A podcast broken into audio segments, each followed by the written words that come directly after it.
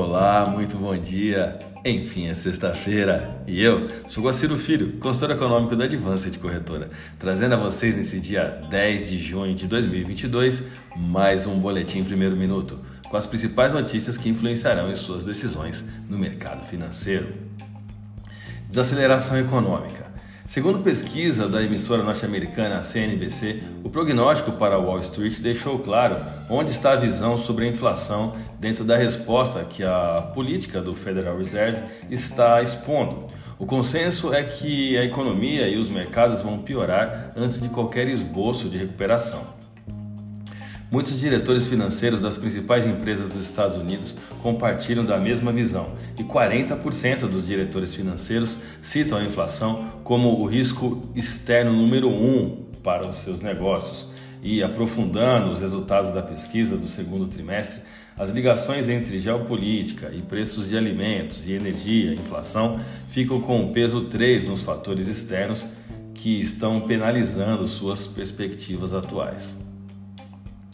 O dólar abandonou as perdas iniciais da abertura dos negócios e passou a subir na manhã dessa última quinta-feira, negociando ali acima de R$ 4,90, com a divisa norte-americana apresentando recuperação no exterior, conforme investidores digeriam a mais recente decisão da política monetária do Banco Central Europeu. Vamos falar um pouquinho sobre isso.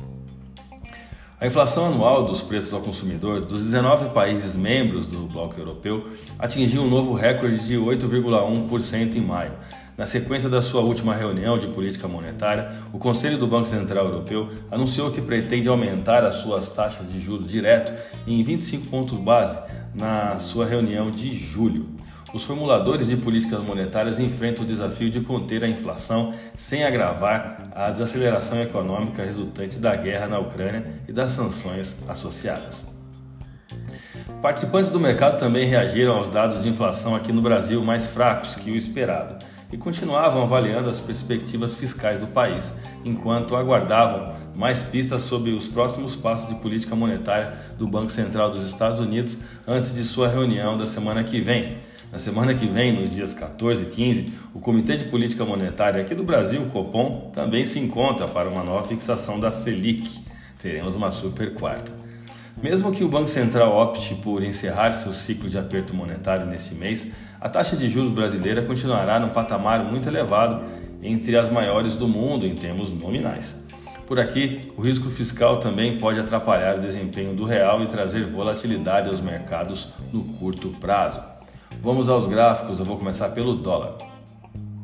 Já são quatro pregões de alta, totalizando 2,74% de valorização no período. A paridade dólar-real do Brasil se esforça para evoluir acima da resistência R1 em 4,8954, taxa spot, porém não encontrou ainda consolidação financeira.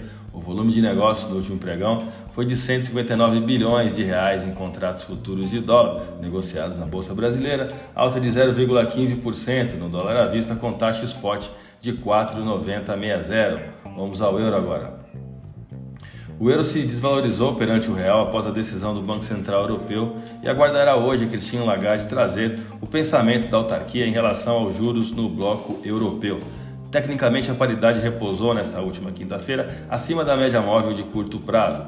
A divisa europeia fechou a última sessão com queda de 0,49% e taxa spot de 5,296. A minha dica, você já sabe, siga nossos boletins para ficar sempre conectado às principais notícias.